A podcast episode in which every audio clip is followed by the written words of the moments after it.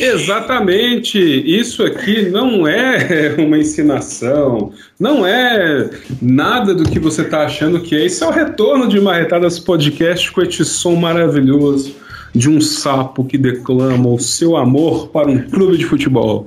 Exatamente. E nós trazemos para você com toda essa presteza, com todo essa, este amor no coração, né, evocando o nosso amigo Marcos Cabral, Marquinhos Cabral, torcedor assíduo do Papão da Curuzu, o retorno dele, da sua revista que já foi semanal, já foi quinzenal e agora é mensal a sua revista que se chama Marretadas Podcast em sua nova temporada, em seu formato já antigo. E hoje, vocês sabem que ele está aqui comigo. Ele que é locutor, que é jornalista, que é dançarino de boate, que é coveiro, que entrega lanches, ele que faz tudo nessa vida para ganhar o seu dinheiro e servir a sua amada. Quem é você? Fale comigo. Olá, Daniel. Olá, ouvinte. Sou Carlos Oliveira, vulgo cantada da NFL. Prazer estar de volta aqui no nosso queridíssimo Marretadas, né? E você disse dançarino de boate. Na minha mente, aqui na minha rádio mental, já veio aquela famosa vinhetinha: Bem-vindo ao Clube das Mulheres. Grande Clube das Mulheres em São Paulo, né? É verdade. Quem, quem no anos 90, né? Bem-vindo aquela musiquinha eletrônica de fundo. Mas é isso, Daniel. Prazer estar de volta com você. A gente que fez uma parceria aí nesses últimos meses com narrando Premier League, fizemos a série final do NBA, né? narramos os jogos finais da NBA e estamos de volta para falar de assuntos variados aqui no nosso Marretadas, que aqui a gente consegue falar zoando, a gente consegue falar trazer assuntos sérios para debater aqui, o pessoal ouvindo a gente neste mundo meio estranho, né, que a gente está vivendo ultimamente, a gente tenta trazer um pouquinho de reflexão e diversão para a galera também que está ouvindo a gente. É verdade, o mundo anda muito complicado, assim, e sempre foi complicado, na verdade. Parece que novos fatores que são antigos, que surgiram nos últimos tempos, trouxeram de debaixo da terra diversos vermes que já faziam das suas por aí, mas agora estão fazendo as claras porque perderam todo o pudor e vergonha de se expressarem e de agirem de maneira nociva para com pessoas que são o que a gente chama de minorias de direitos, como mulheres, negros, indígenas, deficientes, LGBTQI, APN+, dentre tantas outras pessoas, e se sentem assim, né? Se sentem empoderados, principalmente quando elegem governantes tão deletérios e genocidas como os que estão aí. Então a gente vai enveredar um pouquinho sobre esse assunto, mas o nosso tema central hoje, nosso tema central tem a ver com, com um filme tem a ver com um filme, mas nós não vimos esse filme, então a gente não pode falar dele especificamente, mas nós já vimos esse filme, porque já, já teve tanto hype no Twitter. Muito, muito, muito. Tantas fotos de cenas, né? Sim, tantos vazamentos. Tantos vazamentos. Que, que, que eu acho que o filme vai ser lançado em, no TikTok ou em Real Rios no Instagram, porque toda hora tem uma tem um vazamento novo. Mas vamos deixar a galera curiosa para saber de que filme a gente vai falar. Que é um Sim. filme que. A gente já falou aqui de. A gente já falou de filmes que foram lançados, a gente não assistiu, a gente avaliou os filmes. Que foi no dia que a gente chegou à conclusão que todos os caminhos levam a Tom Hanks. Exato. Ele foi um dos, talvez dos episódios mais clássicos do nosso, do nosso programa aqui. Esse filme vai ser lançado, mas já temos opiniões aqui sinceras sobre esse filme.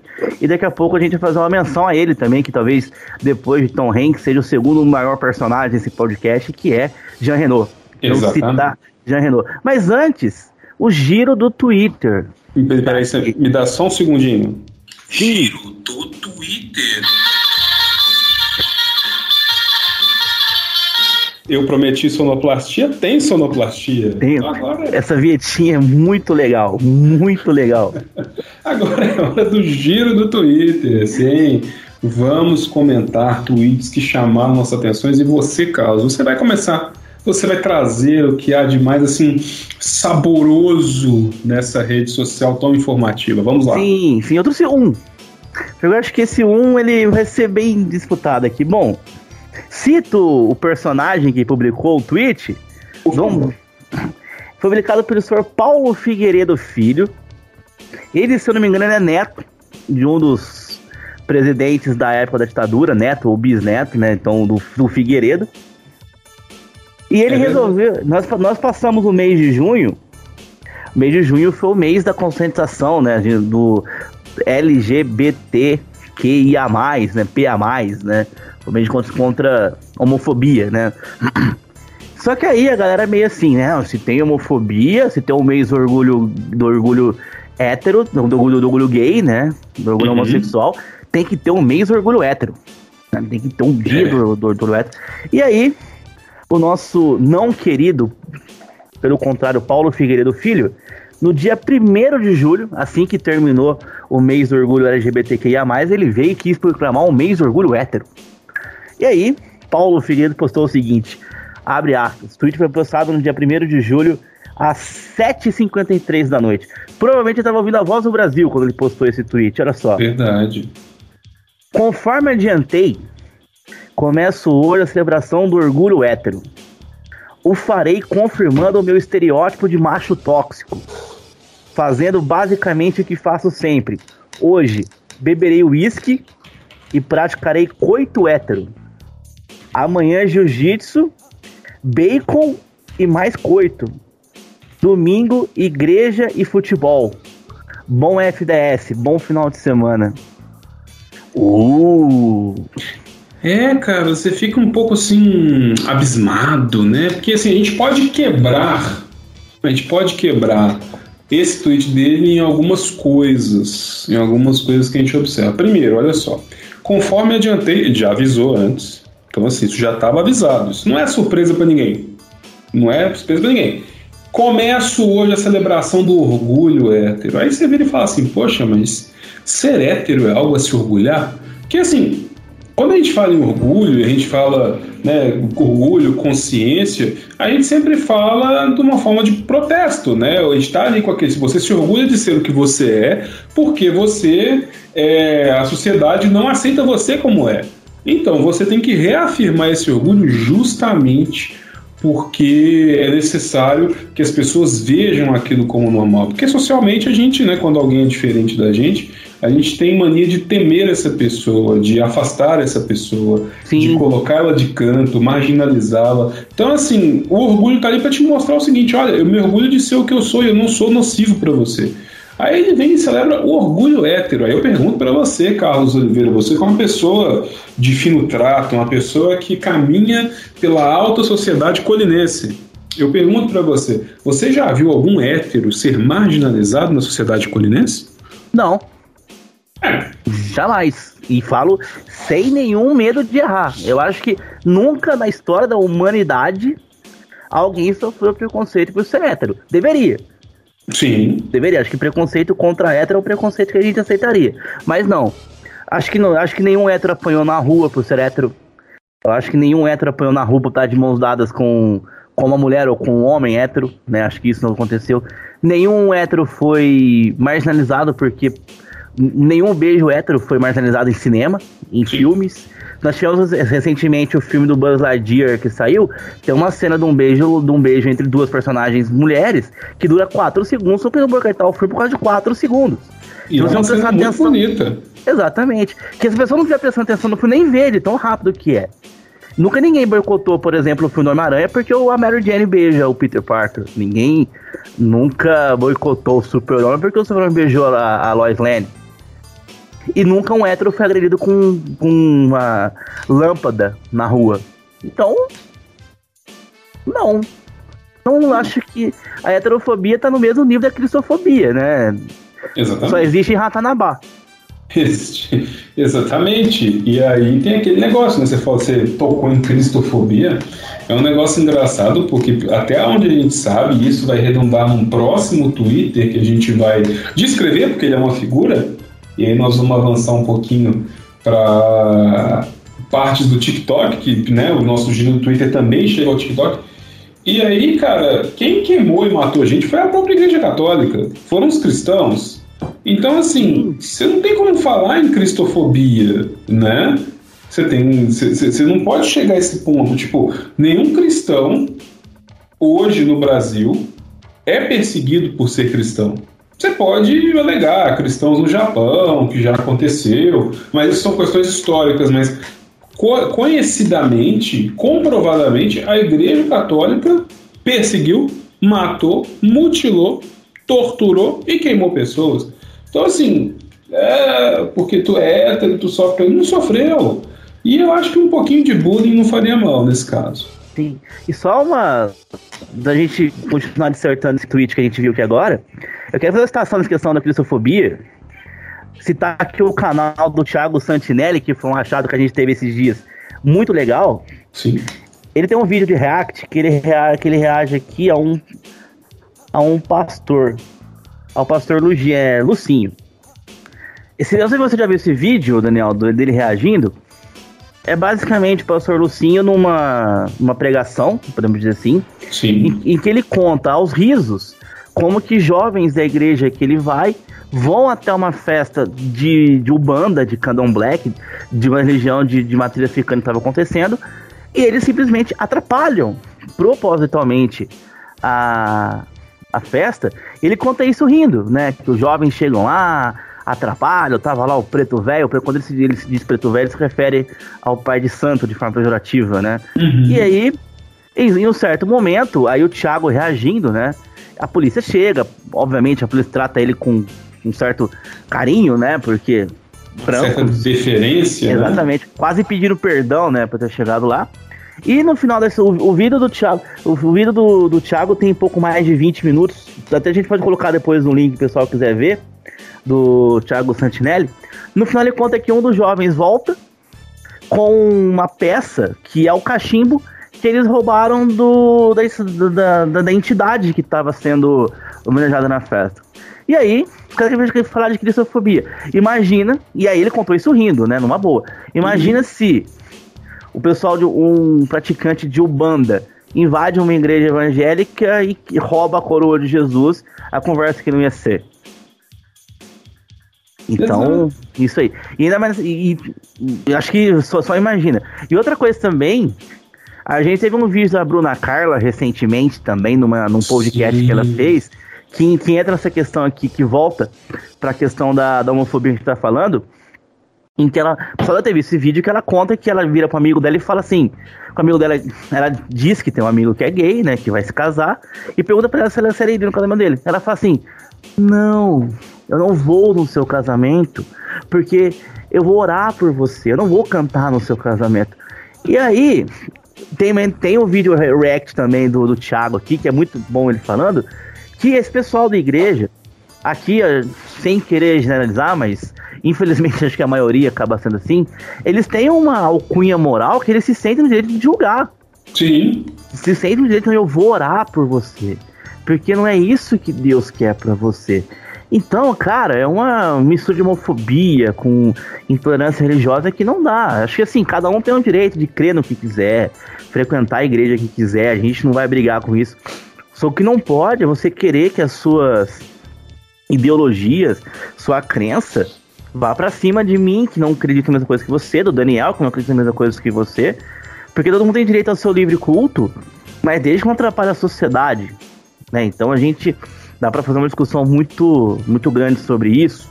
Recentemente teve o caso da menina de 11 anos que não permitiram ela fazer um aborto legal porque ela estava grávida. E, e a maioria do, e todos os, os argumentos ia pro lado religioso. Ah, porque Deus não sei o que. Cara, não. Acho que tem momentos em que religião não deve entrar em discussão. E esse é um deles. E aqui, voltando ao tweet aqui do nosso sobrinho neto do Figueiredo aqui, o Figueiredinho, Sim. que ele fala isso, né? Ele, ele termina o tweet ele falando isso, né? Domingo, igreja e futebol. Exato.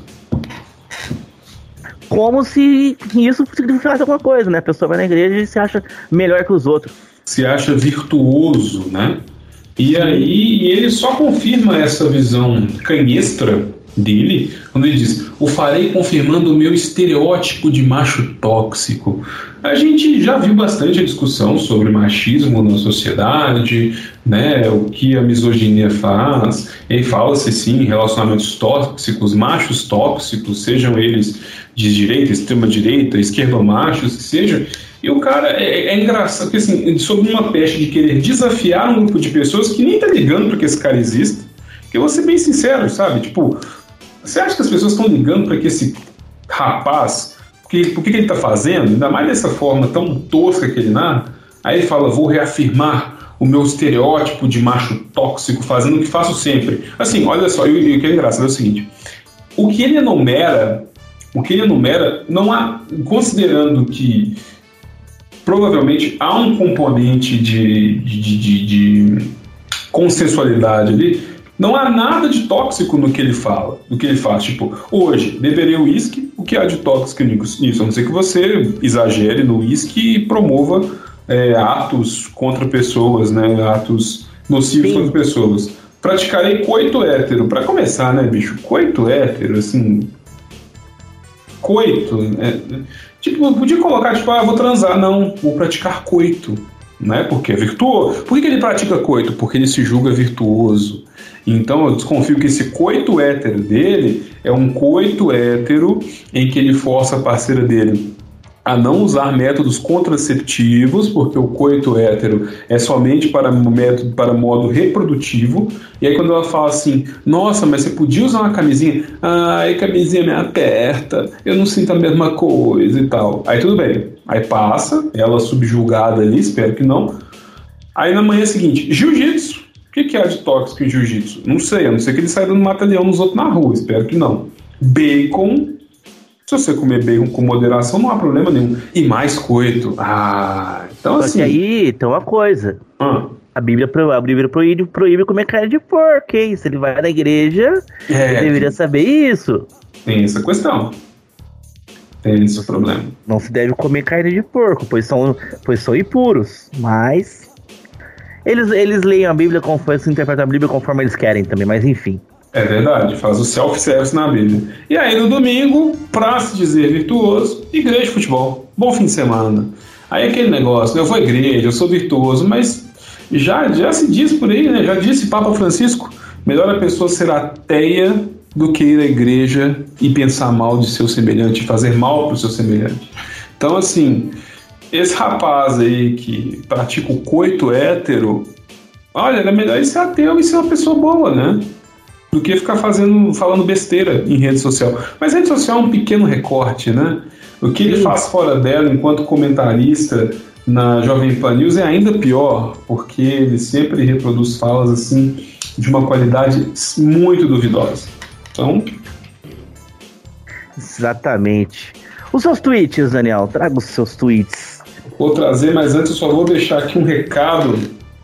Um recado que a Namastreta, arroba Jaciara, Jaciara Bri, lá do BSB, deixou para ele. Né? Diz o seguinte: chamou de coito, a gente já sabe que não transa.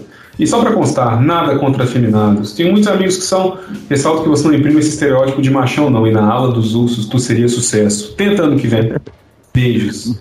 Boa. E aí embaixo vem uma imagem que eu sei que Marquinho Cabral homenageado no início desse programa adora, que é o seguinte: é, tem um letreiro: fome, guerra, miséria, doença, reticências. Aí embaixo, Jesus, aí embaixo, Jesus batendo na porta. Aí, Maurício, vamos parar de dar esse cu aí.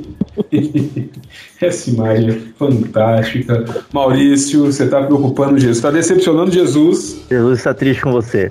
Então pare com isso. Mas vamos lá para os meus tweets. O meu primeiro tweet que vai redundar, porque o meu, primeiro, meu segundo tweet é somente musical, ele vai trazer um pouco de, de balancê para esse programa. Mas o meu primeiro tweet é uma figura, é uma figura que traz uma anedota que diz o seguinte: Mulher em 1600 é o letreiro. Aí tem aqui tem uma imagem daquela piadinha que a gente faz para fingir que está arrancando o dedo.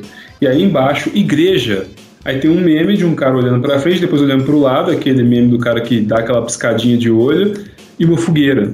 E isso me lembra uns TikToks também, em que o pessoal, né, já que falamos de igreja queimando pessoas, que o pessoal tipo, imita assim, mulheres na Idade Média, aí mexendo com caldeirão, escrevendo coisas, lendo escrevendo, aí quando ela termina de escrever e fala alguma coisa, tem uma que o cara tá imitando uma mulher, assim, aí ela, ele escreve num caderno, seu corno, ele vira, aí na hora que ele vira, eles vêm fazendo a igreja, tocando o que, Carlos? Por favor.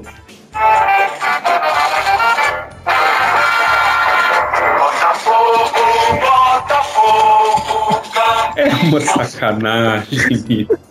É uma sacanagem. Mas a gente viveu isso, gente. Por quê? Porque desde os tempos mais antigos, não os tempos mais primórdios, já dizia Hermes mas os tempos mais antigos, passando também por Idade Antiga, Idade Média, Roma clássica, a gente sempre teve a visão da mulher, né? A gente vê na sociedade, isso é um problema social. E quando a gente fala sobre questão de generalizar, gente, a gente não generaliza porque as pessoas são assim especificamente, a gente generaliza porque a ideologia social é essa. Então, quando eu falo que eu não gosto da polícia, não quer dizer que não haja bons policiais, deve ter em algum lugar desse mundo.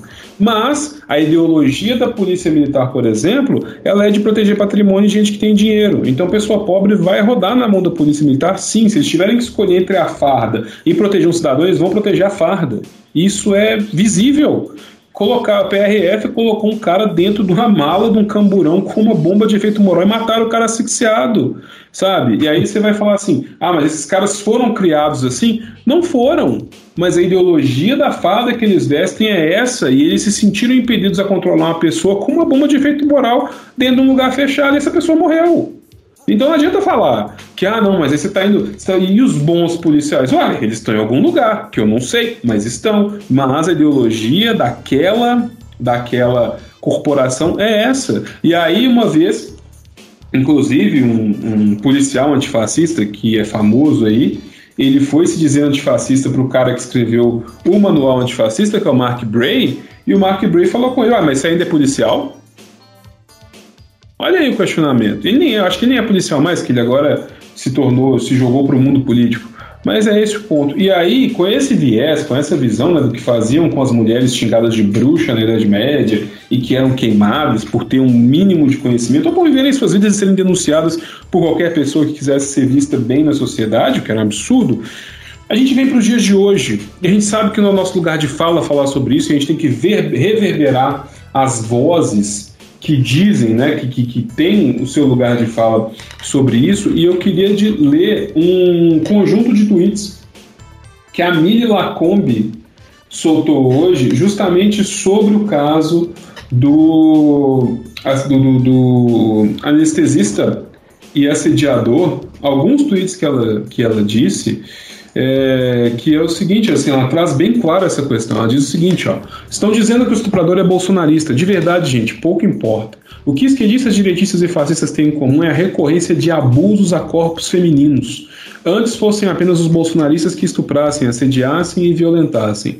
Eu convidaria a todos os homens que estão horrorizados com o que fez o médico a pensarem se já forçaram uma mulher a tocar seu pênis, já prensaram na parede por um beijo, já forçaram um boquete, já tiraram a camisinha sem ela perceber, etc. Tudo isso é estupro. A expressão sexo consentido não existe. Sexo e atos libidinosos foram, envolvem obrigatoriamente consentimento. Fora disso, é estupro. E ela fala mais uma coisa muito importante. Ela diz, ó, estupro não é sobre sexo, tesão, desejo e libido, é sobre poder. É ferramenta de controle e dominação, arma usada por exércitos. Não é crime cometido apenas por homens de direita, é crime cometido por comunistas e fascistas, direitistas e esquerdistas. Estupro é a ideologia em si. Então, assim, qual é a ideologia dominante? é do machismo, é da misoginia, é de que mulheres têm que se sujeitar a uma maioria, assim como negros têm que se sujeitar a uma maioria, negros e negras, assim como homossexuais, LGBTQIAPN+, têm que se sujeitar à maioria. Indígenas têm, têm que viver em sociedade e serem trazidos para a sociedade, entre aspas, moderna, porque eles têm que sujeitar ao que o homem branco quer e eles têm que aceitar a mineração em suas terras, a pesca predatória. Essa é a ideologia. Bom, acho que essa ideologia se resume a uma frase do então candidato, hoje presidente, que diz que as minorias terão que se ajoelhar diante das maiorias. Exatamente. Tudo se, reúne, tudo se resume a isso, gente. E a gente tem que ter isso em mente, porque o que essa gente quer, o que essa gente gosta é de sangue. E o que a maioria do povo gosta é de sangue mesmo. O estuprador tá lá ganhando um monte de seguidor, por quê? Porque as pessoas não querem justiça, elas não querem justa reparação, elas querem ver o pau torando. É. Desculpe pela expressão. Não, tranquilo. E essa semana, na semana passada, na verdade, eu eu conversava com, com uma moça que cobre, que cobre automobilismo no Twitter. E ela tava reclamando que muitas vezes que eles estão fazendo live, alguma vez os caras entram lá e começam a xingar, tanto ela quanto outra menina que faz o programa, pelo simples fato de elas serem mulheres, né? Não é para ser uma opinião ruim, para fazer um trabalho ruim, pelo simples fato de serem mulheres. E aí, conversando com ela, a gente eu comentei que assim, os caras não gostam de mulher. E quando eu digo não gosta de mulher, não é no sentido de do lado sexual da coisa, do lado de ser homossexual, não. Eles não gostam de mulher porque eles não suportam a ideia da mulher ser um ser, entre aspas, igual eles. Capazes de falar da mesma coisa que eles, até melhor do que eles, inclusive. Os, muitos, muitos homens não aceitam isso. E ponto. E aí é onde parte para isso. Eles precisam dominar as mulheres de algum jeito. E aí é onde entra o machismo, tudo isso que o Daniel falou. Então, quando os caras não gostam de mulher, não é questão de não gostar do fator sexual, não. Eles querem a mulher como um ser inferior. Um ser que esteja lá apenas para manter os desejos dele. Apenas. Aquela mulher antiga que fica em casa cuidando dos filhos enquanto o cara tá na rua fazendo outras coisas. Basicamente isso que eles querem. Exatamente, é, é assim, e, e é mais do que comprovado que empresas e empreendimentos dirigidos por mulheres performam muito bem no mercado. Mas esses caras têm que dominar. Eles querem dominar, eles querem, é, querem calar as pessoas, calar as mulheres, calar as minorias, porque no, no olhar deles, eles é que mandam. O que não é verdade. Sim, e acho que um grande exemplo disso, Daniel, e aqui sem querer entrar no fator de quem tá certo ou de quem tá errado, foi o caso do da, da Amber com o Johnny Depp. É, a Amber perdeu, perdeu a parte da ação né, dela ali. A reação do, do, dos homens comemorando que a Amber perdeu uma ação que ela tava com violência contra o Johnny Depp mostra muito isso. Porque quando eles aceitam o fato de que, quando eles, eles comemoram o fato de que a mulher perdeu, eles estão falando assim, é isso aí mesmo, é, é, bem inferior mesmo e tal. Tem uma figura muito exótica que apareceu no meu Facebook, e eu comecei a seguir esse cara pelo seguinte, o cara ele é um termômetro do que o bolsonarismo faz. Tudo que eu vejo no Twitter que alguém solta um dá dois dias, ele tá reproduzindo no Facebook. Sim. E esse cara passou uma semana inteira com postagens zoando a Amber, Tá? Eu até questionei ele porque se ele, se ele tinha algum ódio por mulher, evidentemente ele não respondeu, e nem vai responder, porque é assim que eles funcionam. Mas você vê as postagens comemorando que ela perdeu, é isso que você. É, é o simples fato de ele uma mulher que perdeu, para eles é uma coisa. Nossa, que maravilha! Exato. Quando na verdade perde todo mundo, porque a discussão de fundo mesmo você não chegou a nenhuma solução. Exatamente. E a gente está falando isso aqui tudo sem ser nosso lugar de fala, evidentemente, como o Daniel disse, a gente está reproduzindo ideias que a gente vê nossas amigas, mulheres próximas fazendo aqui, porque evidentemente elas sofrem isso, a gente nem, nem tem noção do que é sentir isso na pele. Sim, cara, você vê pessoas que dominam os assuntos que discutem os assuntos há anos, que já estudaram com toda a propriedade e sempre tem que vir, infelizmente, um boca mole, um Zé Ruela, um bosta rala, encher a paciência.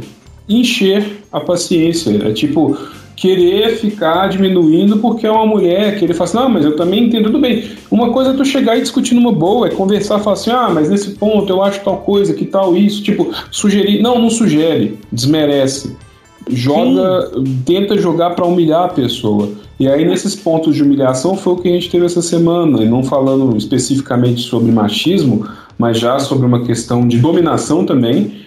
O caso do estudante que estava apresentando TCC, a professora o humilhou. Eu sei que não é culpa só da professora, ela também tem parcela de culpa, porque em trabalho de conclusão de curso, em questão de faculdade, um professor não existe para humilhar e dominar um aluno, ele existe para ensinar as coisas, para explicar, para mostrar o que está errado, mostrar o que está faltando.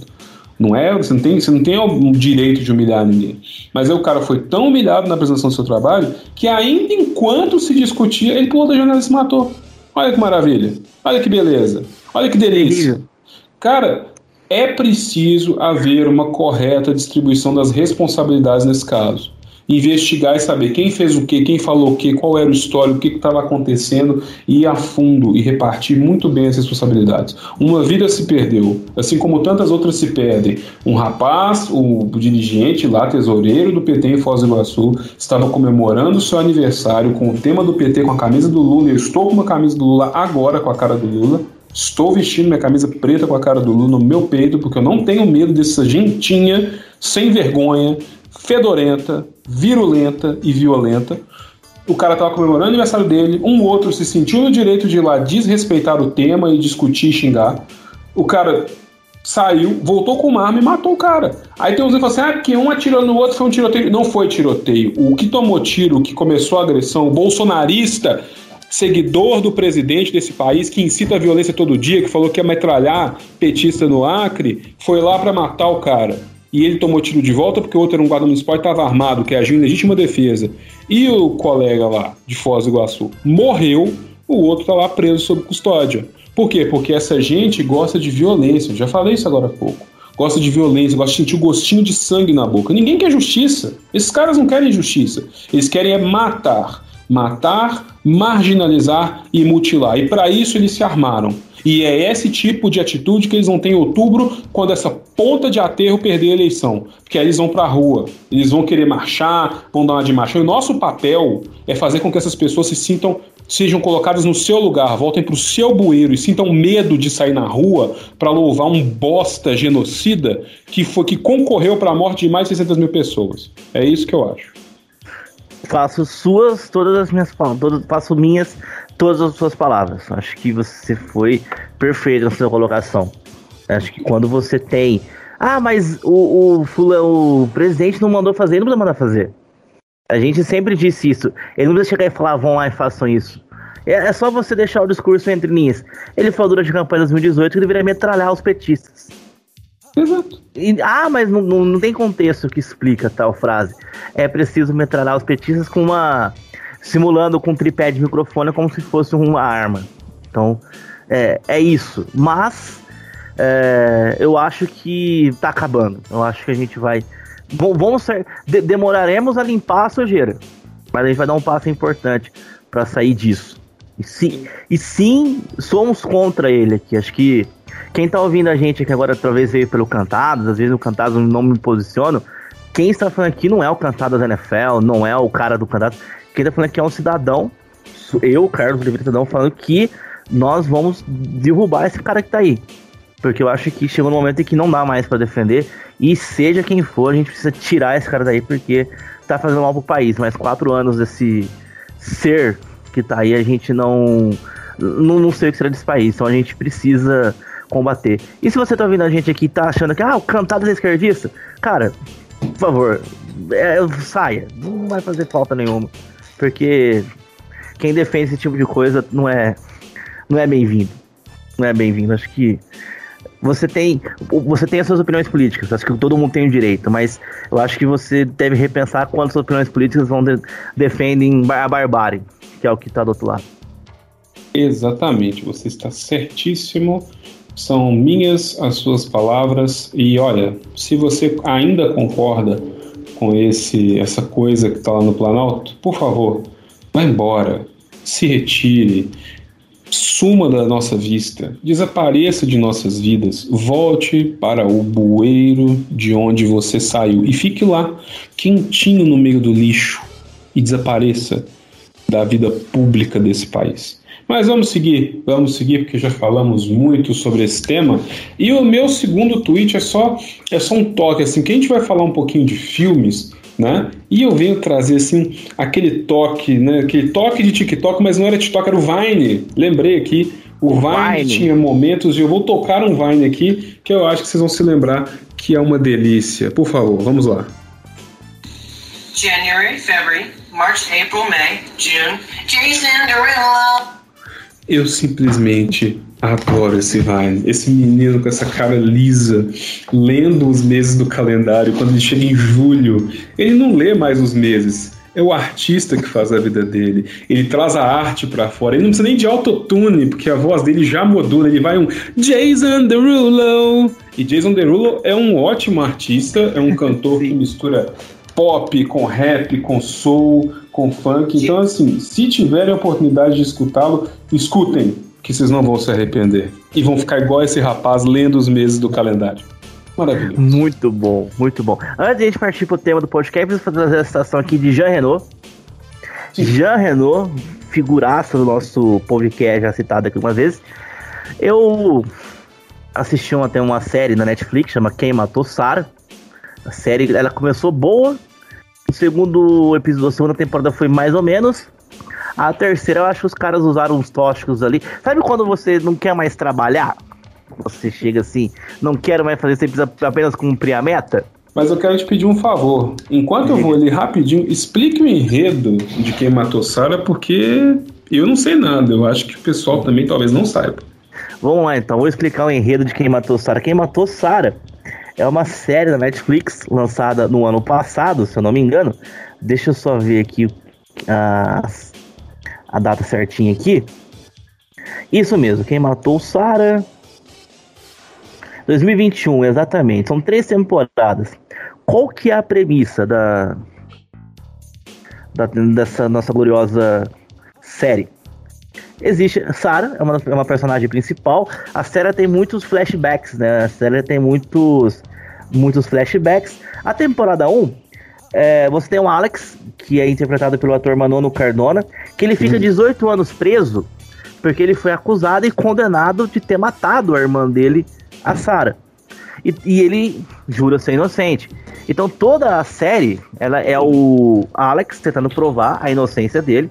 E aí uhum. vários são vários flashbacks ali. A Sarah morre num acidente. É, inicialmente, né, na primeira temporada, você tem um acidente em que ela tá voando naquele num paraquedas acoplado numa lancha, arrebenta, você acorda e ela cai. Inicialmente, acredita-se até a segunda temporada que ela morreu nesse acidente. E aí ele começa a se voar. Tem a família Lascano, que é a família dos amigos dele, ele é pobre, não tem família rica. E aí os, os Lascano também são envolvidos em várias contravenções, com cassino, tráfico de pessoas, prostituição. Família Lascano?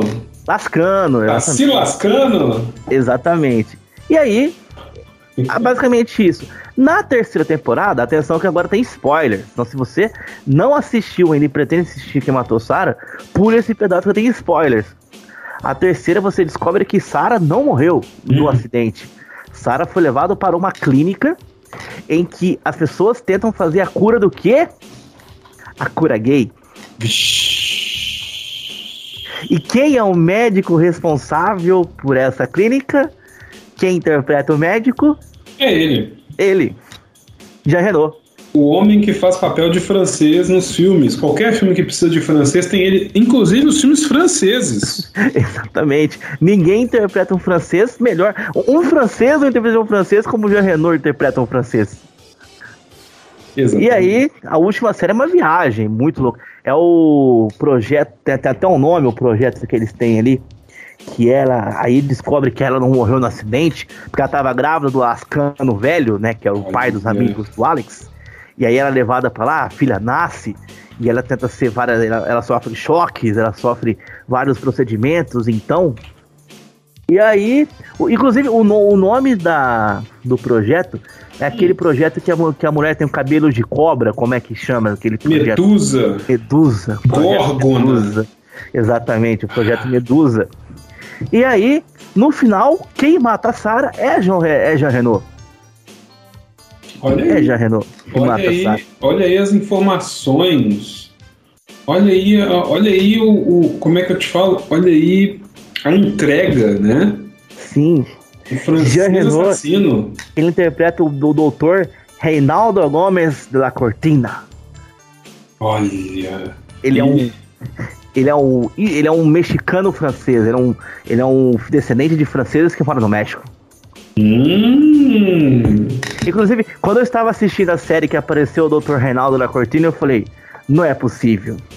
Não pode ser você, Jean Renault. Você não. É você. Mas e digo, e digo mais: nem Jean Renault salvou a série porque o final é terrível. Mas também, né? Olha a reviravolta que eles inventaram. Você fica um tempão tentando desvendar um mistério. Aí é como você disse: tipo, ah, não, não quero mais trabalhar. Eu quero acabar esse negócio. Aí inventam que a personagem que estavam querendo descobrir quem matou ela não morreu.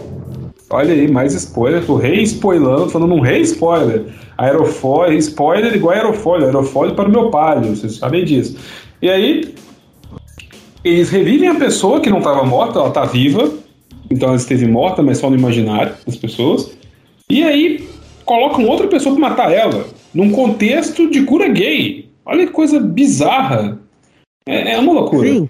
E, ah. e, e, a, e, a, cura gay, é, os tratamentos são choques, máquinas de choque. E botar mulheres para fazerem sexo com homens que são gays. É, é, é terrível. E vai mais um spoiler. Hum. Jean Renault morre em uma dessas máquinas de choque. Hum. Torrado, igual a frigideira, igual a torradeira. Olha aí, também bem feito. Bem, bem feito. feito bem feito. Foi querer. Foi, foi achar, achou que estava expulsando Satanás das pessoas, mas estava só prejudicando. Então tem que morrer mesmo. É isso. Feita essa introdução, vamos falar então do tema que são filmes. Que são filmes ruins que a gente acha que, que a gente acha bom. Por quê? Em 2023 será lançado o filme Barbie. Barbie, o filme. Que é um futuro, segundo a Wikipedia, é um futuro filme americano de comédia romântica baseado na linha de brinquedos da Barbie da Mattel. Exato. O filme é dirigido por Greta Gerwig a partir de um roteiro coescrito com Noah Baumbach. É o primeiro filme live action baseado na boneca, depois de uma série de filmes de animação diretos para DVD. Margot Robbie vai interpretar a Barbie e Ryan Gosling vai interpretar o Ken. Exato. O boneco eunuco.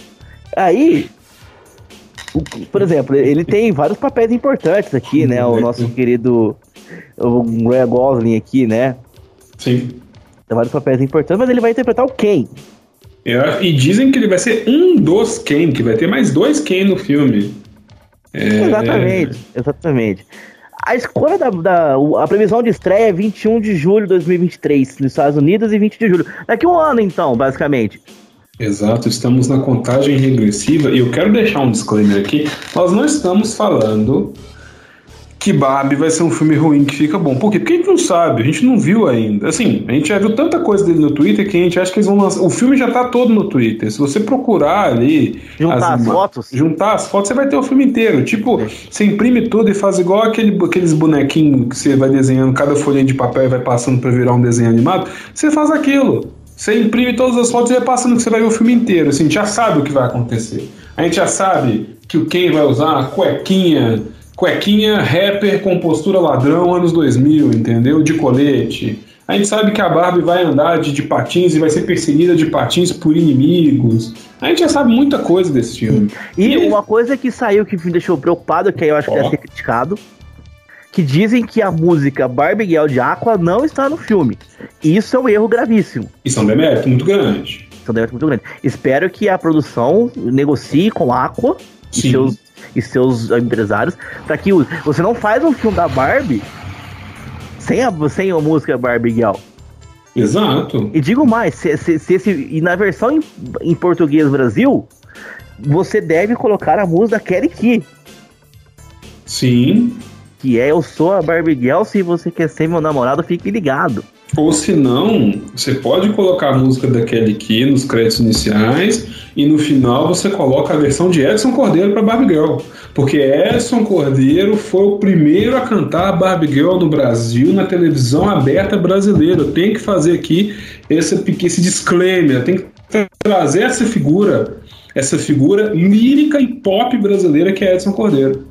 E ele cantou Barbie Girl também grande Então esperamos que seja corrigido esse erro, porque eu tenho uma teoria. Ou esse filme é muito bom, é uma lavagem de dinheiro gigantesca. Mas eu acho que ele vai ser bom. Porque. também. Porque a Greta Gerwig, ela, ela vai ter aquele aquele apuro, aquele assim. Esse filme vai ditar moda. Vai ditar esse filme moda. vai trazer figurinos. Esse filme vai fazer o retorno de peças de roupa que estão adormecidas nos armários de todos os brasileiros e brasileiras e cidadãos mundiais no mundo. Vai, vai ditar moda esse filme. Escreva o que eu tô falando. Vai trazer uma história engraçadinha, uma história leve, uma história pra família e vai ditar moda novamente.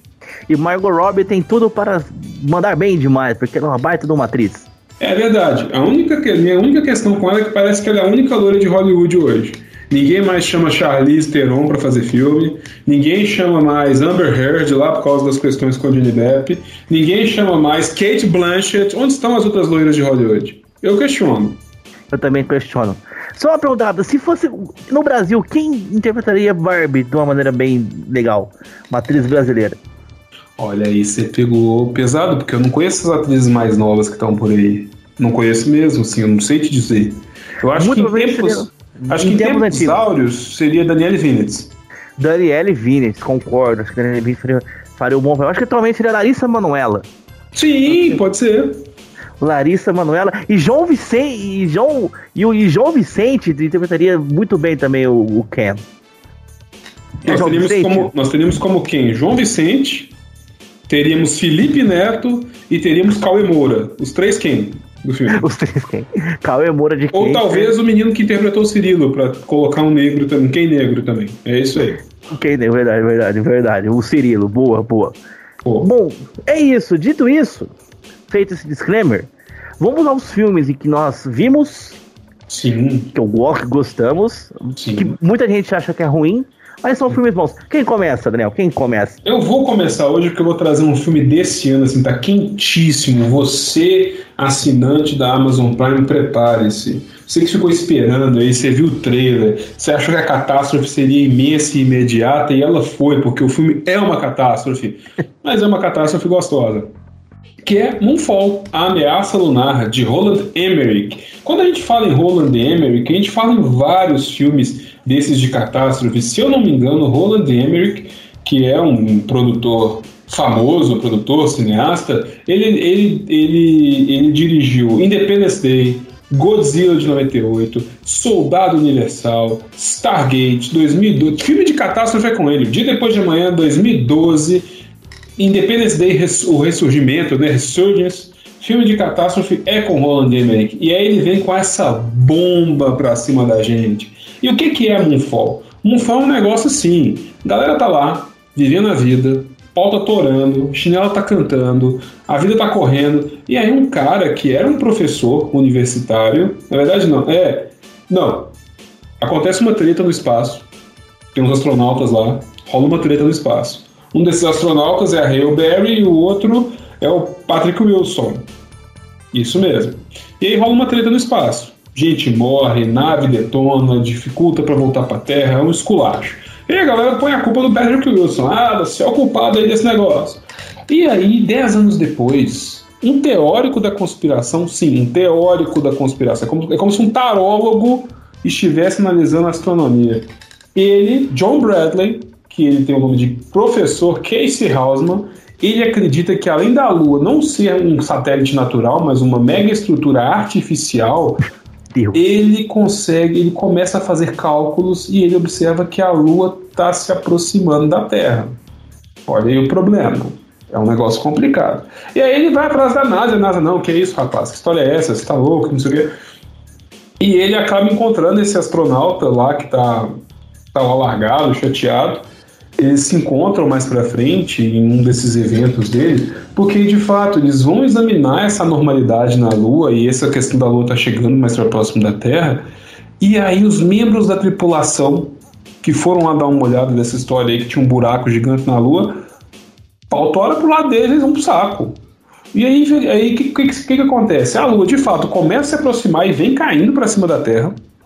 E aí essa galera, assim, vai levar um tempo para ela chegar, evidentemente, ela não vai cair imediatamente na Terra, e aí tem que haver uma, uma missão da NASA é, para tentar destruir esse ser que está lá na Lua. Eles enxergam como se fosse um enxame preto, de parece nanorobôs. A NASA hoje, a NASA não, Hollywood hoje adora nanorobôs, né? Sim. Então parece um enxame negro de nanorobôs, que ataca e mata tudo, tal, tal, tal. E aí eles vão, só que a Lua vai chegando, efeitos vão acontecendo, a gravidade da Terra é afetada, desertificação, anormalidades, destruição de tudo, ondas gigantes e tal.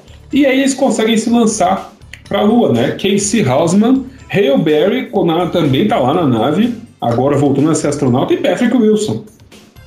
E daí, eles estão indo lá bicho pegando e tal. Claro, o pessoal também fugiu, assim, apresentam as famílias, né? As famílias da, da, da, da, da familiares do Patrick Wilson, eles vão tentando fugir e tudo também para se esconder e tal.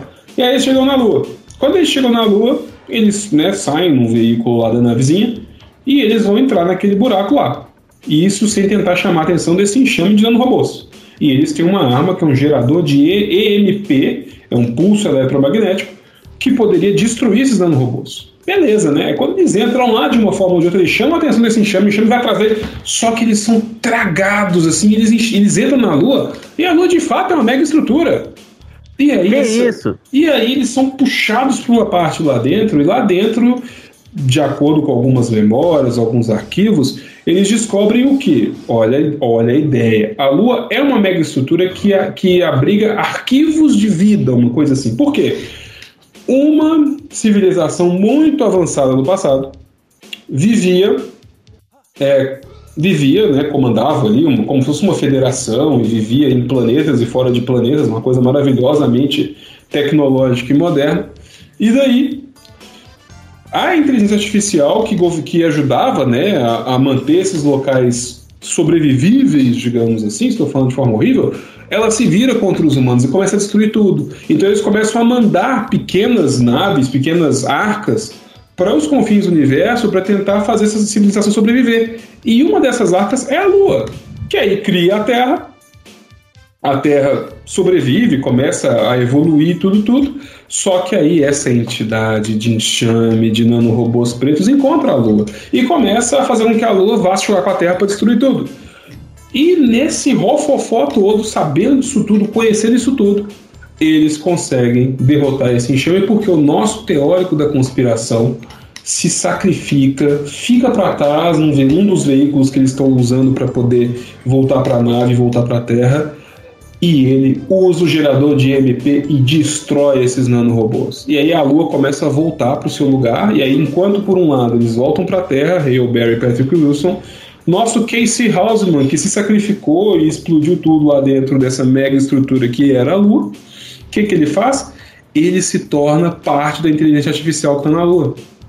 Ele se torna parte da consciência lunar e ele aparece junto com a avó dele lá, da mãe dele lá. É um negócio assim emocionante.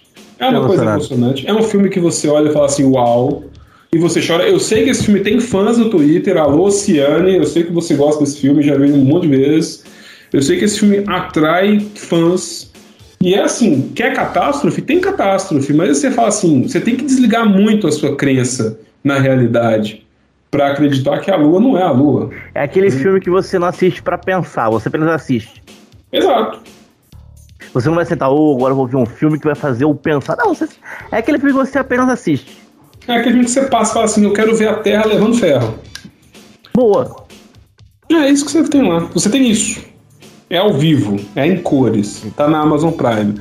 Quer, quer ter uma diversão que só vai te fazer assim passar sem precisar pensar um segundo? Assista.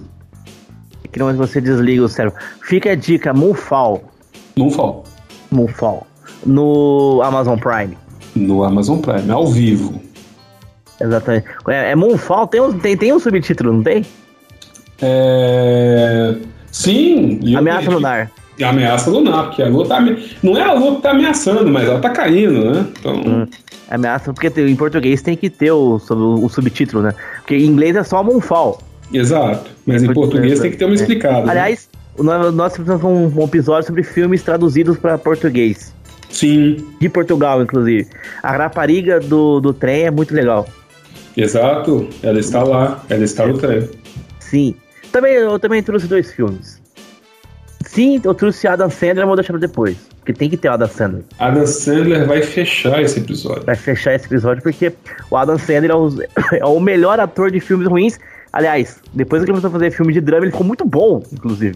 Sim. Os filmes de drama dele são demais. Esse é, último que são na Netflix de basquete, arremesso final é espetacular. Dizem, eu vou, eu vou assistir ele ainda, mas dizem que é muito bom. Aquele outro do, da, das pupilas, negócio de diamante lá também. É incrível. Passou no SBT As Pupilas do Senhor Reitor. As Pupilas do Senhor Reitor, muito bom. Não é esse, mas é na Netflix também. É... Eu trouxe um filme que acho que esse muita gente nem sabe que existe. Hum. Mas eu assisti esse filme duas vezes na minha vida. As duas foram no cinema, no, no, na, no sexta-feira à noite no SBT. Olha naquela sessão de cinema que tem depois do Ratinho. Não sei o nome, mas sim. Vamos ver aqui. SBT Cin Cinema de Sexta. Preciso trazer o nome certo aqui. É o, é o Cine Espetacular. Ah, eu ia falar cinema espetacular. Mas é, sim. Cine, é o cine espetacular. Eu, eu, tinha dois filmes. Te, teve um filme que eu vi, que eu não, eu não lembrei o nome dele. Que é um cientista com, uma, com uns bichinhos que moram na floresta. Eu vou lembrar o nome dele. Mas aí, eu lembrei esse. Inspector Gadget. Ou, em bom português, Inspetor Bugiganga. Você já deve ter assistido o desenho do Inspetor Bugiganga, provavelmente. Com certeza, um clássico. Um Exato. clássico do próprio SBT. Adorava Exatamente. ele, a Penny, o Garra. O Garra. A musiquinha, né? O Bugiganga. Bugiganga. Fizeram live action. Olha aí, não sabia. De 1900. Opa, peraí, o que, que é isso? Que tá aqui? Desculpa. Isso. É um bugiganga, é um gadget. Aí, uh... foi um gadget aqui, justamente. Exatamente. O filme foi lançado em 99 pelos, pelos estúdios Walt Disney. Olha aí! Exatamente, pelos estúdios Walt Disney. E quem, quem, interpreta, quem interpreta o Bugiganga é Matthew Broderick. Que nada é. mais é do que a voz de Simba. Ele também Entendeu? fez um filme de Roland Emmerich, que foi o Godzilla de 98. Ele está no filme. Exatamente. E Matthew Broderick é o protagonista daquele filme das anos 80, que todo mundo gosta e eu não acho um pingo de graça, mas eu respeito quem gosta, que é Travis Build a Day Off, ou é, alguma coisa da vida doidado. Curtindo a vida doidado. Curtindo a vida doidado. O próprio, o próprio. Então, ele interpreta no filme o oficial John Brown, que vira o inspetor Bugiganga depois. Durante uma tentativa de resgate atrapalhada, John Brown, um segurança ingênuo e desesperado e despreparado, é dividido em mil pedaços pelo terrível e nefasto Dr. Crow. Para não perder que para não perder a grande oportunidade de mostrar sua capacidade como cientista robótica, a brilhante doutora Brenda, interpretada por Jolly Fisher, entra em ação juntando todos os pedaços de John e cria o Inspetor Bugiganga. Ele, ele, ele é explodido em pedacinhos e é montado como um robô.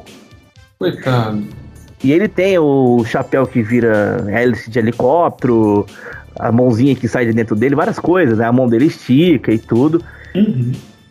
E aí o filme, basicamente, ele lutando contra o Garra, né? O, o Claw é o Dr. Gal Garra. Sim. Que é o Dr. Sankford Scolex que é o Dr. Garra. O filme ele vai muito no, no, no, encontro com o desenho animado, só que ele é um pouco mais. um pouco menos colorido, podemos dizer assim. No final ele fica com a doutora Brenda. Obviamente ele namora a, a doutora Brenda no final, né? A, a Penny Brown é interpretada pela Michelle Trachtenberg. Que ela fez aí a Pequena Espiã. E também ela trabalhou em Caça Vampiro e Ghost Girl. Olha aí. Que também, ela também é dubladora e modelo. E a história do filme é essa: é o Bugiganga brigando lá com o Dr. Garra. Existe uma cena nesse filme que eu dou muita risada, cara. Hum. Que é uma cena muito patética. Que na hora que a doutora Brenda tá montando o Bugiganga, ele tá aprendendo a, a, mexer, a, a, mexer as partes ainda, né? Que ele, que ele é um Robocop legal, né? Um Robocop engraçado, podemos dizer assim. Sim. E aí, em um certo momento, tá a doutora Brenda, um dos cientistas, e uma caixa com bolinhas, né? Aí a doutora Brenda vira pro, pro inspetor Brenda e fala assim: pega as bolinhas. E evidentemente ele não pega a bolinha que tá na caixa, né? e aí o cientista tá saindo do, do, do, do laboratório. Aí pergunta pra ele: Ah, o que, aconteceu? E ele com uma voz fininha: Ele apertou as minhas bolas! As minhas bolas! Meu Deus. Esse humor pastelão, né? Ele. É muito é, bom, cara. Ele é, sempre, ele é sempre muito bom porque ele é meio inocente, assim, né? Da, sim, sim. Da ingenuidade dele é que nasce esse, esse riso besta que a gente fica, né? Sim. E aí, outro clássico também dos desenhos do Dr. Bugiganga é o gato, é o Bugiganga móvel, né? Que Sim. inglês, que no nome em inglês original é o Gadget Móvel. Exatamente. É um que clássico, é o, né? Que é o clássico, que é o Batmóvel do, do Bugiganga, que no filme, que na, na, na versão original, quem faz a voz do carro é o Ed Murphy. Hum. E na, e na versão em português, quem faz a voz é o Mário Jorge de Andrade, que é o dublador oficial do, do, do Ed Murphy no Brasil. Olha aí que legal. Ah, cara, sempre muito bom. Exatamente. Então é, é isso. Assistam. Assistam, até para trazer aquela, aquela nostalgia, né, cara? Porque o filme nada mais deve ser do que uma reprodução, claro, em maior tempo, né, em maior, com uma maior rodagem de tempo, de um episódio do Inspetor Bugiganga. E isso é sempre muito legal, porque isso é uma coisa da nossa infância que a gente assistia, que a gente gostava, que a gente né, via e tudo. Então, assim, é, acaba que a diversão também vem dessa nostalgia, né? Sim, sim, cara, e assim, é um humor muito bastelão, como você disse. Tanto que a última cena do filme. Eu vou dar. Cara, não é spoiler porque o filme é de 1999, né? O filme tem 23 anos já. A sim. cena do filme, a cena final do filme é o Dr. Bugiganga beijando a, a, a, doutora, a doutora que criou ele, a doutora Brenda. E aí, ele soltando fogos, beijando ela, soltando fogos de artifício pra cabeça, cara. Exatamente, aquele, aquele barulhinho, exatamente. E quem viu o desenho, os, os cenários, é muito bem reproduzido, cara. Por ser, um, por ser um filme de 99, que os recursos eram bem menores do que hoje em dia, principalmente a, par, a parte de, de, efeitos especiais, cara, assim, não deixa nada. A roupa dele é, é muito fiel à, à roupa do Bugiganga mesmo original, aquele sobretudo, né? O, o chapéu, tudo. É, os, os, locais que ele, que ele visita, você percebe. Você percebe que é o desenho ali, né? Você não precisa. Sim. É, você, você não precisa ficar procurando, você vê assim, oh, caramba, é o, realmente, é o filme, é realmente. Tá bem. Eu, eu, eu, perdi muito quando falaram que o desenho do Bugiganga lembra o Ayrton Senna, cara. Eu perdi muito quando vi esse comentário em algum lugar. realmente, realmente ele parece um pouco o saudoso Ayrton Senna. Mas no, no, no filme em si, cara, assista. Tem o cachorro também lá no filme. Muito, muito legal, muito Sim, legal. O doguinho lá, né? Maravilhoso. Sim, vejam o Inspetor Bugiganga. Eu não sei se tem algum lugar para assistir, cara. Em alguma. Em alguma dessas gloriosas plataformas de streaming. Tem sim, hum. Disney Plus. Disney Plus. É o filme da Disney, então tá no Disney Plus. Você que assinou o nível 6 do Mercado Livre por R$ 9,90. e aí, e aí tem Disney Plus e Star Plus, pode assistir com todo prazer o Inspetor Bugiganga. Traga seu segundo filme, Daniel. O seu segundo filme que você me falou antes é um baita de um filme. Ele é um filme que até hoje ele me faz parar para assistir. Só que ele é um filme que, envelhece, que as piadas envelheceram muito mal. É aquele filme, é, é, aquele filme que se você for assistir, você tem que desligar a sua mente 2022 e entender o contexto dele lá atrás, né? Eu tenho que voltar para os anos 2000, porque não, não dá para olhar, é, não dá para olhar ele com a, com a ótica de hoje. Eu, eu, inclusive, teve uma vez, porque assim, ele é um filme já em que. Filme já é ótimo. Em que hum, o ator principal, que para mim é um gênio da comédia, principalmente da comédia física, ele já passou, já tinha, ele já tinha passado por vários filmes, ele já tinha feito vários papéis em que a entrega é parecida, não tanto quanto esse, porque nesse ele interpretou dois personagens, né? Não foi só um, como na maioria dos filmes anteriores que ele fez. Ele interpretou dois personagens ao mesmo tempo. É um filme de comédia, de humor negro, inclusive, dos irmãos Farrelly. Só que é um filme do seu tempo, então para algumas piadas você precisa. Como é um filme de humor negro, é um filme em que o humor é um pouco mais carregado, você precisa realmente é, deixar a sua cabeça de hoje e pensar como era naquele momento fazer piada, que aí era o era, era o novo milênio, era os anos 2000. E eu lembro que um dia eu estava estudando para Direito Penal 2, que eu tinha prova, não, Direito Civil 2, que eu tinha prova, eu estava estudando à tarde em casa, eu tinha, não estava fazendo estágio nesse momento.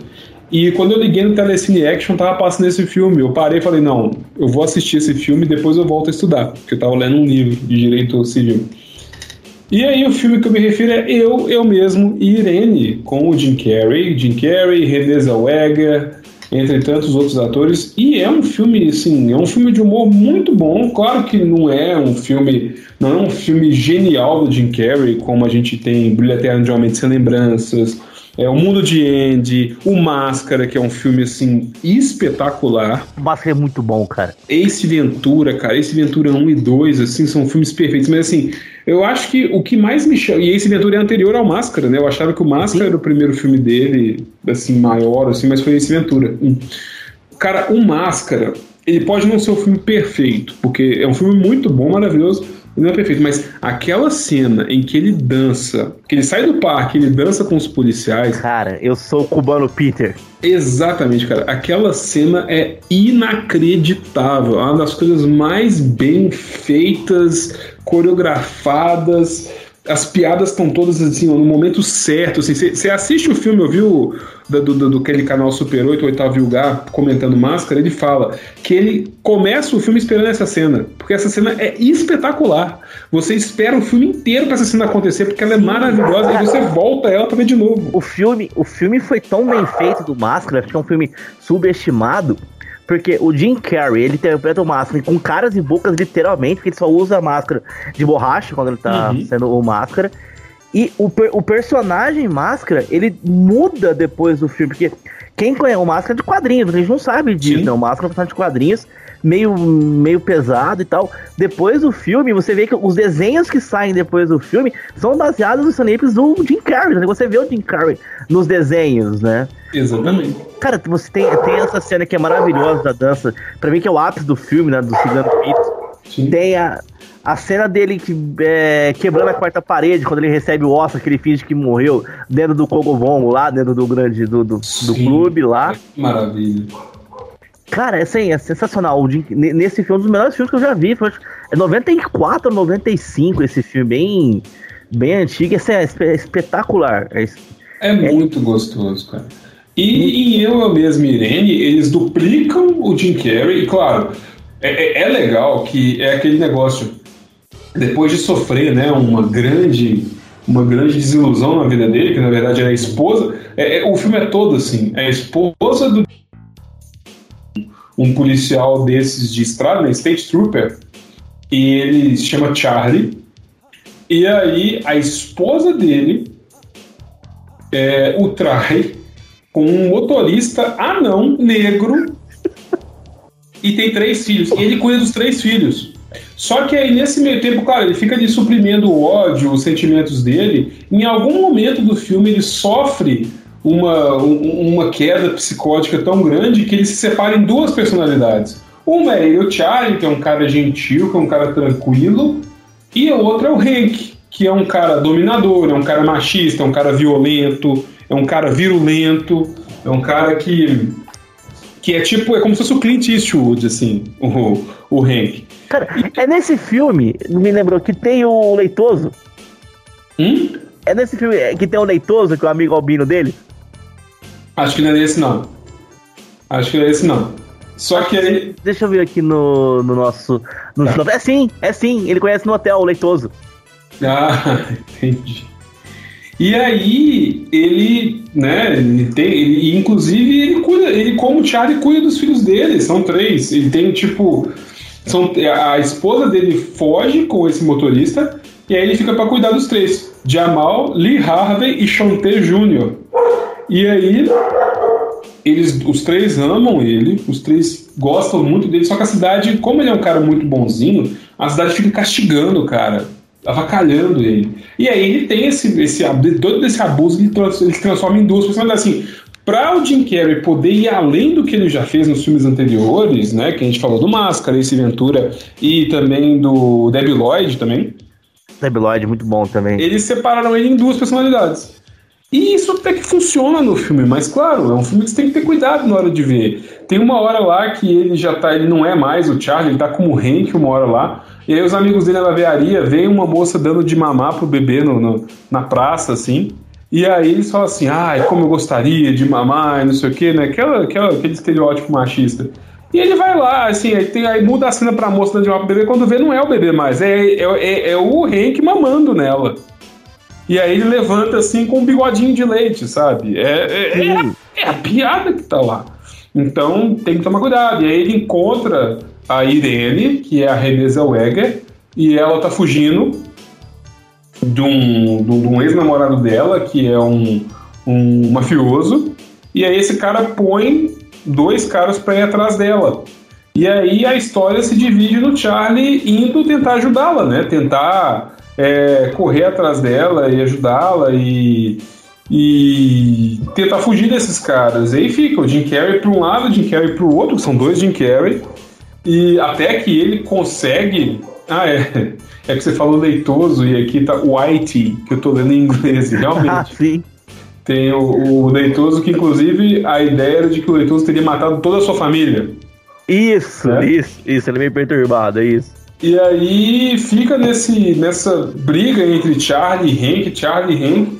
Só que e no meio do caminho, inclusive, uma hora que ele tá como o Hank, ele olha, ele olha pra cima do espelho e fala assim: Hum, tá faltando alguma coisa nesse rosto. E aí ele vai e faz uma cirurgia no queixo para ficar com um buraquinho no queixo, assim. E aí, nessa briga de vai Charlie Hank, Charlie Hank, tem uma hora em que ele Down, ele como Charlie, ele fala que o Hank não é nada, que o Hank fica só avacalhando ele, só provocando ele, ele fala que o Hank não é nada e ele recobra a sua personalidade. E aí ele consegue, ele, a, ele o Leitoso e a Irene conseguem derrotar um dos capangas, do ex-namorado dela, e aí ficam ele, ele, a Irene tipo vai embora, só que aí depois ele ele faz tipo, ele monta tipo uma barricada na estrada para poder parar ela e pede ela em casamento. E quem está pilotando o avião em que tem a faixinha pedindo ela em casamento? Os três filhos dele. E os três, e os três filhos dele, quando vêm com um buraco no queixo, falam: Nossa, papai tá igual Espartacus.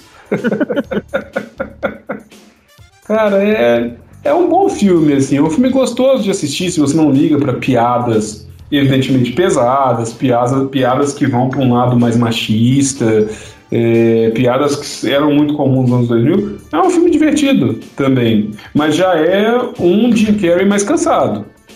Mais cansado, uma fórmula que sempre se repete. Por isso que o filme não é, não é o melhor do Jim Carrey. Não é, não é a melhor que ele já fez. Quando é a parte, acho que foi a partir daí que ele começou ir para projetos mais alternativos, como o Mundo de Andy. Ele já tinha feito o show de Truman. Uhum, né? Sim, sim, sim. Sim. Fez o Brilho Eterno, de Homem Sem Lembranças, aí o cara foi buscando outros reconhecimentos, né? E hoje o cara é o Robotnik do Sonic, né? Exato, exato. Foi praticamente um dos últimos filmes que ele é o bobão, né? Que é aquele personagem idiota. Uhum. Que é o Ace Ventura, que é bem idiota, que você tem o, o Debi Lodge, que é o, que é o, ah, o supra-sumo da idiotice, né? Aí tem o pentelho, mentiroso. Pentelho, mentiroso. Verdade, verdade. É toda essa linha, né, do malucão, né? Talvez o que sai um pouquinho disso é o Máscara, que é um maluco, mas não é tão, tão pastelão, né? O Máscara não é tão, tão é. pastelão. É. E quando ele é o Stanley Ipkiss, ele é o bobão também. Aí Exatamente. quando ele se torna o Máscara, ele se torna um cara poderoso, né? Sim, sim, sim. Duas personalidades, né? Também. E aí, e aí ele faz outros filmes, uns filmes um pouco mais diferentes, claro, ainda com um pouco de comédia, mas ele fez o Grinch, o aí, Grinch muito bom. aí ele fez todo, poder, todo Poderoso, né? Todo Poderoso é muito bom. Aventuras de Dick e Jane, que tem uma hora que eles estão assaltando um banco, e aí ele começa, tipo, ele, tem, tá, tipo, ele prende um guarda, aí ele começa a fazer uns barulhos de som com a boca, tipo apertando os botões no cara, assim, é muito bom, cara. Muito bom, cara, muito bom. Vejam, vejam. Jim Carrey é um gênio da comédia, cara. Se tiver a chance de ver qualquer filme dele, vejam. Porque... Cara, o Todo Poderoso dele, cara, essa, essa cara, aquele filme é bom. Sim. Todo Poderoso. O 2 é legal também, né, com... O Steve Carell. Steve Carell, mas o primeiro é o supra-sumo. É, o, é maravilhoso. Bom, é... Só fazer uma citação aqui de filmes ruins, que eu ia falar dele, mas muita gente acha que é bom, que, que é As Branquelas. Acho que vale, vale a menção aqui. Eu nunca assisti As Branquelas. Assista, assista. É nesse nível do, do Hermes Menezes, tem que meio que algumas amarras atuais, tem que lembrar que foi feito no começo dos anos 2000 também, né? Uhum. Tem, tem toda a questão ali, mas os irmãos Wayne são espetaculares fazendo filme, tá? Eles são muito bons, né? Fizeram esse, o Pequenino, são, são os, mesmos, os mesmos caras também. Nossa, cara, o Pequenino, aí você aí tá falando. Quem fez o Pequenino, como é que chama o ator, cara?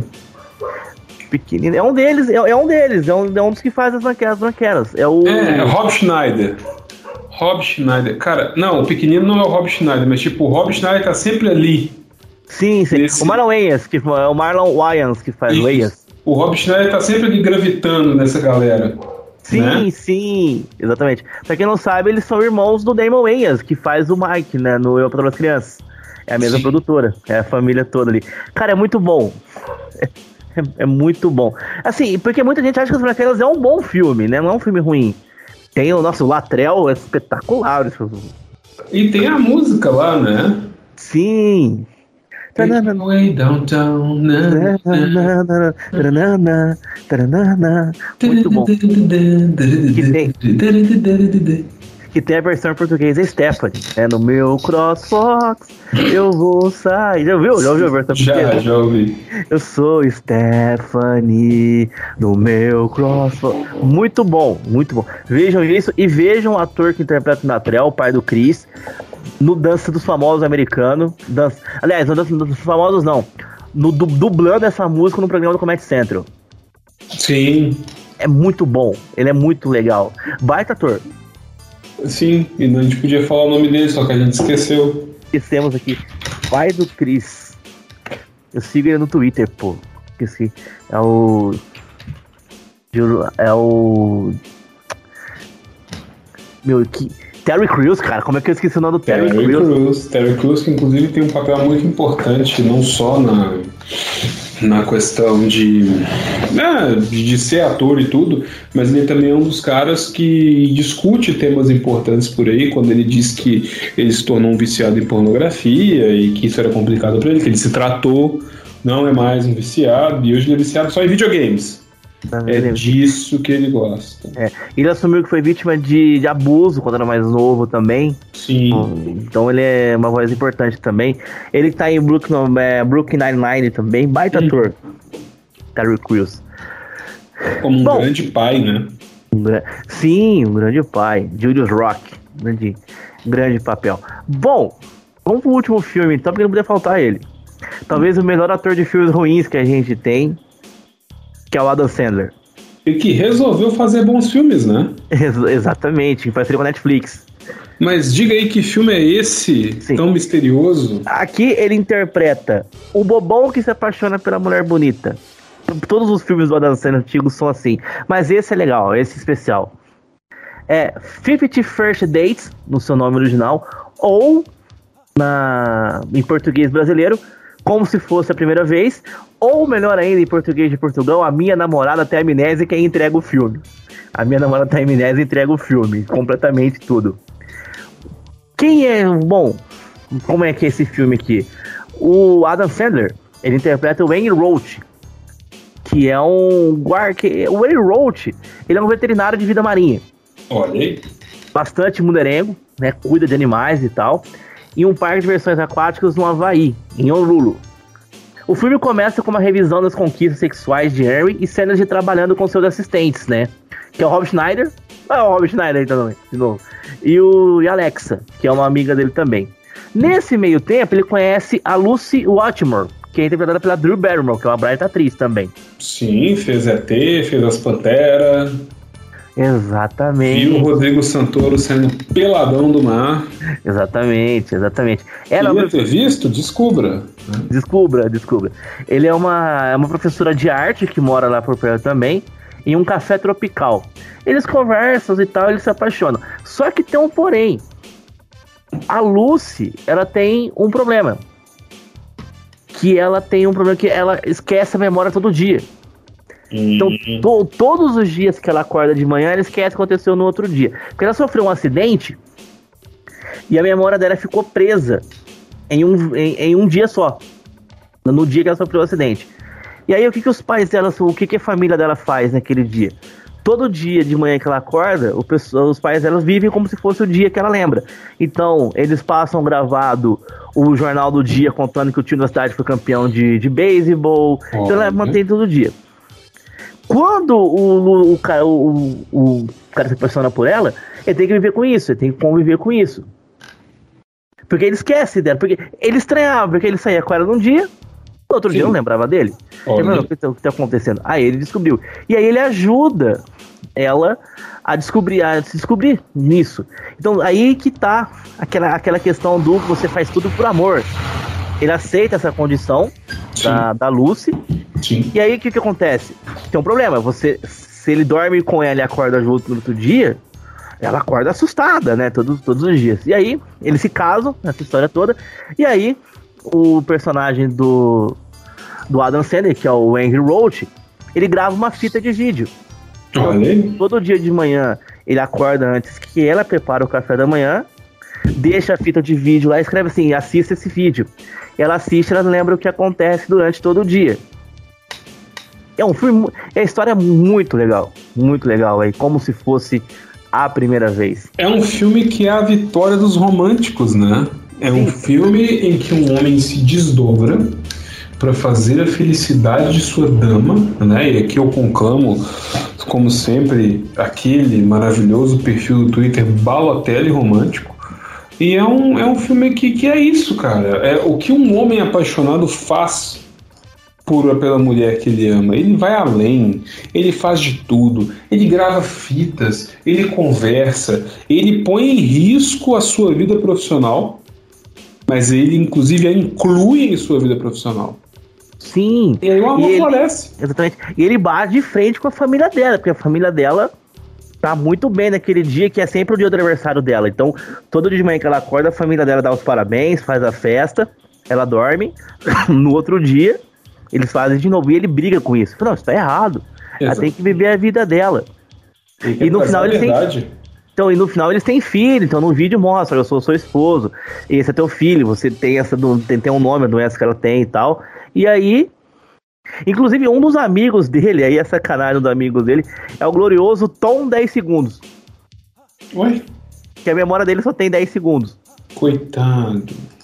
Que, que, que ele vive no mesmo hospital em que ela, que ela é tratada. Mas é isso que você disse, o, o Daniel. É a vitória dos românticos. É a vitória dos românticos sempre, cara. O, o, assim, é preciso ser romântico neste mundo tão espinhento, né? Se uma rosa tem espinhos, mesmo que ela te fira, você pode sentir o bom odor que ela exala. Então tem que ir com calma. Tem que conversar, tem que trazer, tem que atrair, tem que falar. Claro, se a pessoa não quer nada com você, cai fora, pula para outra. Mas se ali tem o germen do amor, cultive, regue, adube e colha a paixão. Hã? Exatamente.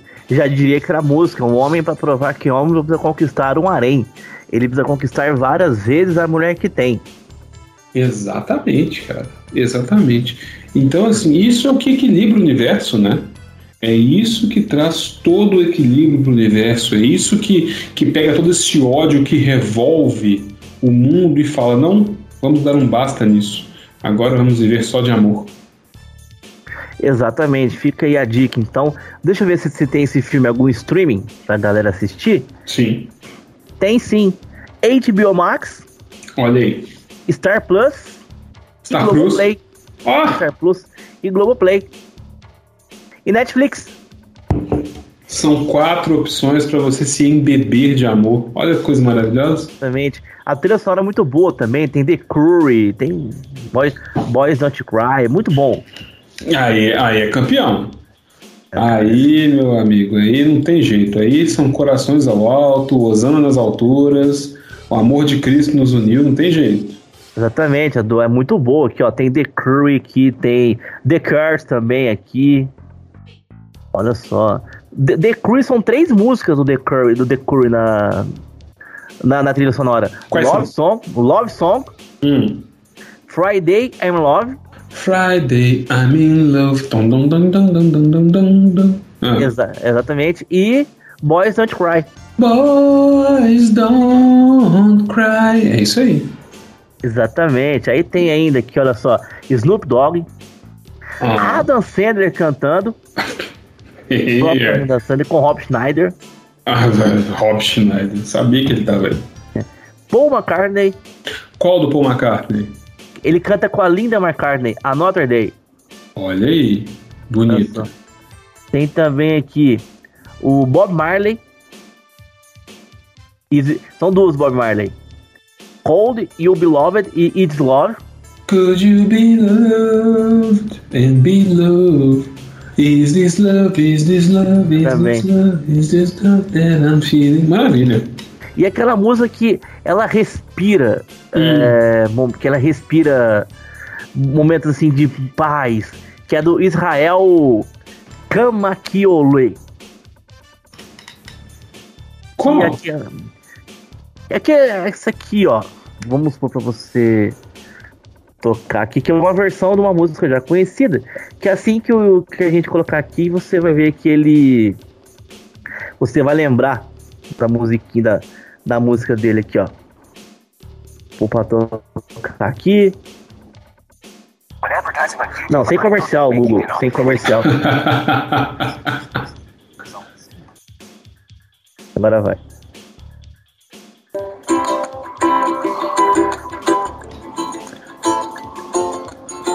Olha aí.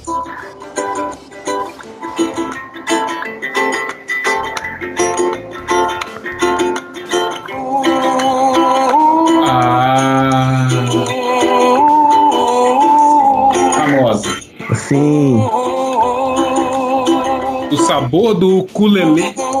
Exatamente, exatamente. Inclusive, eu achava que era o que lelê. Aí outro dia que eu tava lendo e veio o culelê. O que? O que? O que? O quê? Eu fiquei tipo, o quê? Como assim? Cu da onde? É culelê. Exatamente, porque a gente fala né, em bunda lelê, aí você já faz ali a montagem. O cu lelê também serve. Tá chacoalhando ali. Exatamente. Tá aí então a gloriosa música pra você aí. É, é isso, meu querido Daniel. Tá feita a dica, então assistam é, como se fosse a primeira vez. É isso, meu maravilhoso marreteiro, minha maravilhosa marreteira, meu, meu maravilhoso marreteirix, né? Viemos aqui para mais um episódio, o primeiro episódio de uma nova temporada, de um novo tempo, de um novo dia que começou. Eu queria fazer aqui um serviço de utilidade pública e lembrando que ontem, ont, ontem não, hoje, aconteceu o primeiro conceito de Rage Against the Machine nos últimos 11 anos e eles vão vir ao Brasil e eu vou assistir e você se prepare, porque Rage Against the Machine é pura política, é metal, é rap, é política e é de esquerda, então você se prepare que o pau vai torar esse ano para quem tá aí achando que só porque a gasolina, a gasolina caiu 50 centavos, que o mito tá aí. Não, não se preocupe, que a chinela vai cantar até outubro. É isso aí, vai ser difícil pra vocês, hein? Porque. Mas a derrota edifica. A derrota faz a gente aprender a não ser bobo, né? Mas é isso. É mais um episódio de Marretadas Podcast chegando ao fim. Um episódio novo, um episódio leve, um episódio leve e grave ao mesmo tempo, em que abordamos temas gostosos e temas nem tão gostosos, mas que a gente tem que falar. Demos vozes, trouxemos ideias, trouxemos afirmações e é assim que tem que ser. E Marretadas Podcast, digo mais uma vez, é a sua revista mensal. Então a gente sai agora em julho, voltamos em agosto. Se preparem. E ó, outra dica também. Em agosto, eu acho que o Carlos quer falar sobre isso, porque tem a ver com a Kick-Off Radio, né, Carlos? Então vamos lá, fale aí. Vamos lá, exatamente. A partir de agosto, além, claro, do mais um episódio do Marretadas, em agosto tem na Kick-Off Radio a volta da Premier League, provavelmente aos sábados, e também a volta da NFL, porque em, dezembro, em agosto começa a pré-temporada. Então a Kick-Off Radio vai voltar, e Daniel já está convocado, inclusive para os jogos de Premier League e muito provavelmente também de outras ligas. Estamos estudando a possibilidade de outras ligas, mas Premier League é certeza. Estarei lá desportivamente, mesmo que a Premier League não tenha o Cruzeiro de Paulo Pesolano. Mas esse é só um detalhe porque Ronaldo já está negociando jogar em novas ligas. Então, o é Cruzeiro, é como diria Cruzeiro. o Cruzeiro. Exatamente. Grande. Precisamos falar um episódio sobre o príncipe Kudairo também. Acho que essa, essa lenda merece. Eu acho que nós temos que explorar, né? O príncipe oiro negro. Temos que explorar.